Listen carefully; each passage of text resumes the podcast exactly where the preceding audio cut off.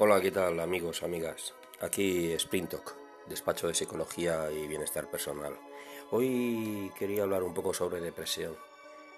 La depresión se ha ido, ha ido incrementando y se ha ido diagnosticando con mayor frecuencia en, en Occidente al menos, bueno, incluso en, en, la India, que antes no se diagnosticaba por miedo, vergüenza, etcétera. Uh, no solo han comenzado a, diagnosticarla hace unos cuantos años, sino que además han entrenado gente de los propios círculos de, la población para que puedan atenderles en algún momento sin necesidad de que sean psiquiatras, psicólogos o, o personas muy versadas en, este, en estas dolencias o malestar psicológico. El diagnóstico se ha ido disparando y si antiguamente se exigían seis meses por parte de las aseguradoras de, de, evidencia de los síntomas, luego pasó a exigirse dos meses y hoy en día con dos semanas de manifestación de síntomas, cinco síntomas al menos de un listado de nueve, pues eh, te diagnostican depresión y te, y te recetan un antidepresivo, que hay diversos tipos y suelen funcionar bien. Tienen efectos secundarios, pero suelen funcionar bastante bien. Por cierto que si te, si te diagnostican depresión y te recetan un, un, antidepresivo, te lo van a mantener incluso cuando ya no des eh, la sintomatología suficiente como para diagnosticarte depresión. Aproximadamente un año más.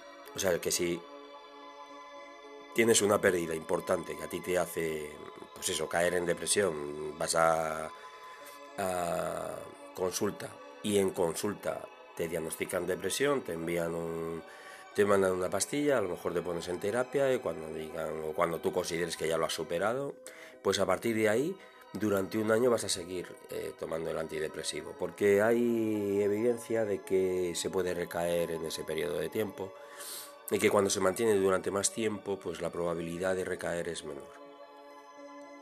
Los estudios están ahí. Entonces, obviamente hay intereses de laboratorio también es cierto que se reduce el impacto de las personas con, con, tristeza catalogada de depresión en las consultas, lo cual siempre es beneficioso para el sistema de salud de cualquier país, que están muy saturados.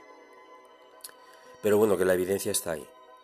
Eh, lo que sucede es que muchas personas pues eh, abandonan el tratamiento. Una vez que saben que están bien, pues abandonan el tratamiento casi siempre por el tema de los efectos secundarios. Hay algunos antidepresivos que te provocan pues, inhibición del deseo sexual en el caso de, todas las personas y en el caso de varones pues eh, la sintomatología de la impotencia ¿vale? los síntomas eh, pues aparecen con algunos antidepresivos y luego también hay otros efectos secundarios con algunos antidepresivos que consisten en el incremento de peso porque parece que se ven afectados la expresión de algunos genes durante mientras se toma y además que hay una reducción de, un, de una hormona que se denomina leptina y que tiene que ver con la, con, con la saciedad.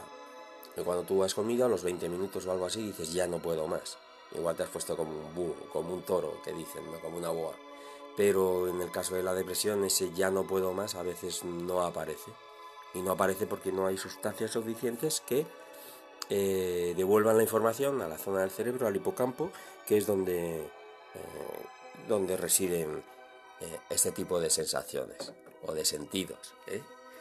Hay gente que, que, afirma que los sentidos interoceptivos y proprioceptivos, es decir, la sensación que yo tengo de cómo está mi cuerpo, de cómo estoy ubicado, situado, el equilibrio, etcétera, que son también sentidos. Ya no hay cinco sentidos, hay muchos más, dependiendo de. Bueno, que estoy derivando. Eh, los criterios para diagnosticarte una depresión, por cierto, una de cada cuatro personas vamos a pasar por un, por un trance depresivo en algún momento de nuestra existencia. O sea que tiene un impacto de un 25% en la población. Uno de cada cuatro vamos a sufrir algo que puede diagnosticarse como depresión a lo largo de nuestra vida, en algún momento. De ahí que sea eh, uno de los trastornos mentales más relevantes a la hora de hablar de salud mental.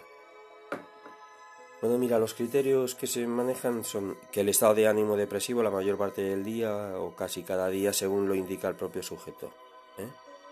Ese es uno de los síntomas, pues estoy deprimido. Otro sería disminución acusada del interés o de la capacidad para el placer en todas o casi todas las actividades, lo que se denomina anedonia.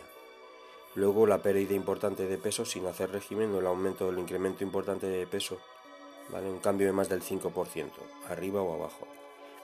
Otro el insomnio o la hipersomnia, o no poder dormir o dormir en exceso.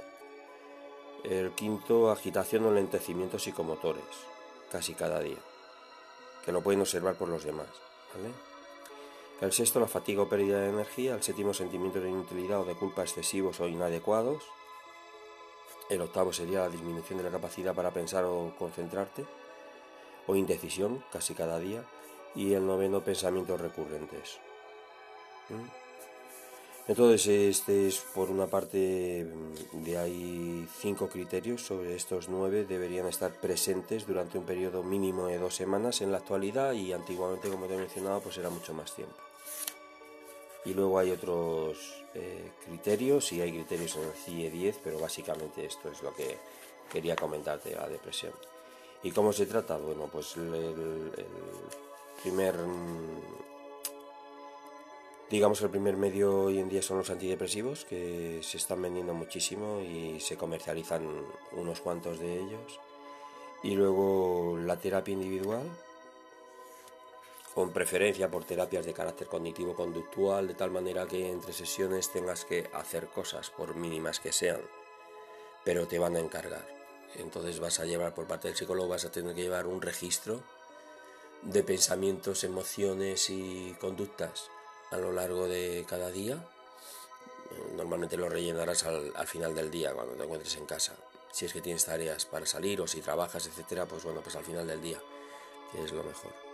Y, luego tendrás algunas actividades. Y es posible que tengas alguna lectura, pues de gente que ha salido de depresión o de tipo de lecturas que te puedan ayudar, que, donde tú puedas encontrar, excavar y encontrar eh, alternativas y salidas a lo que te está pasando. El tiempo es un buen aliado, evidentemente.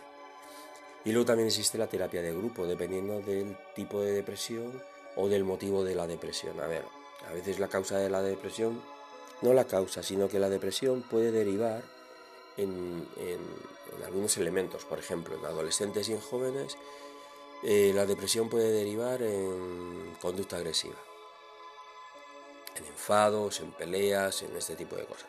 Pues a lo mejor eh, los chicos pueden entrar en una terapia de grupo donde se eh, retoma la necesidad de eh, manejar habilidades sociales en esas circunstancias. De tal manera que pueda haber situaciones de simulación y, en fin, sin ningún riesgo o con muy poco riesgo, ¿no? se puede simular aquellas circunstancias o situaciones que están en la vida real y buscar respuestas alternativas que minimicen el impacto que tienen en la actualidad lo que ellos hacen. Eso es una circunstancia. Otra circunstancia, pues a veces la gente deprimida le da por beber, o le da por comer, o le da por hacer otras cosas, o le da por no comer. Y entra en un proceso de anorexia. Pues pueden, eh, pueden asistir a terapia de grupo, donde hay gente con esta misma sintomatología. A veces se mezclan sintomatologías, pero en el caso de la depresión se suelen mantener los grupos homogéneos. Luego puede haber otras circunstancias, claro, por ejemplo el alcoholismo, pues eh, los grupos de alcohólicos son bastante frecuentes y además hay muchas alternativas. Puedes estar eh, tratada o tratado de depresión y acudir a un grupo de alcohólicos anónimos, donde, porque vas con el objeto de eh, controlar, modificar y, reducir el consumo de bebidas alcohólicas o hacer lo que desaparezca de tu vida. Bueno, sí, estoy un poco así. Es que tengo la nariz tapada. Pero bueno, espero que esta información te sea de utilidad en algún momento o le pueda ser de utilidad a alguien.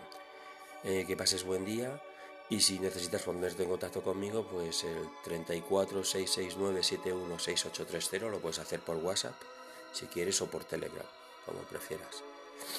En el caso de que continuásemos en algún tipo de relación clínica o terapéutica, pues bueno, el proceso es distinto y cambiamos los mecanismos de contacto los tenemos que modificar de acuerdo con el, con el reglamento de ley de protección de datos que ha entrado en vigor en Europa.